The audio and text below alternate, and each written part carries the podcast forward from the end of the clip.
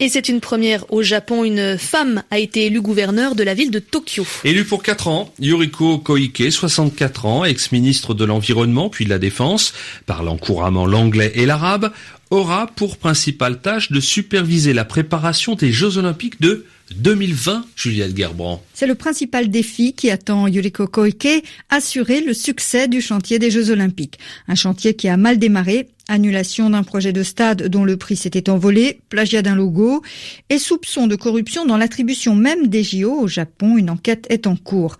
Yuriko Koike devra aussi maîtriser le coût de l'opération qui est en passe d'exploser. Selon les médias japonais, il pourrait doubler voire tripler par rapport au budget initial.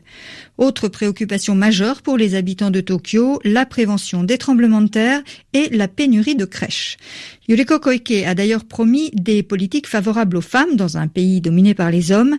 Elle-même, femme politique expérimentée, était parmi les trois favoris de l'élection, mais la bataille a été rude.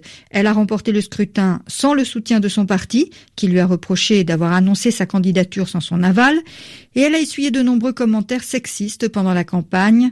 Commentant un jour à la télévision la situation des femmes, Yuriko Koike avait déclaré Hillary Clinton a parlé de plafond de verre. Au Japon, il s'agit souvent d'une chape de plomb. Juliette Gerbrand.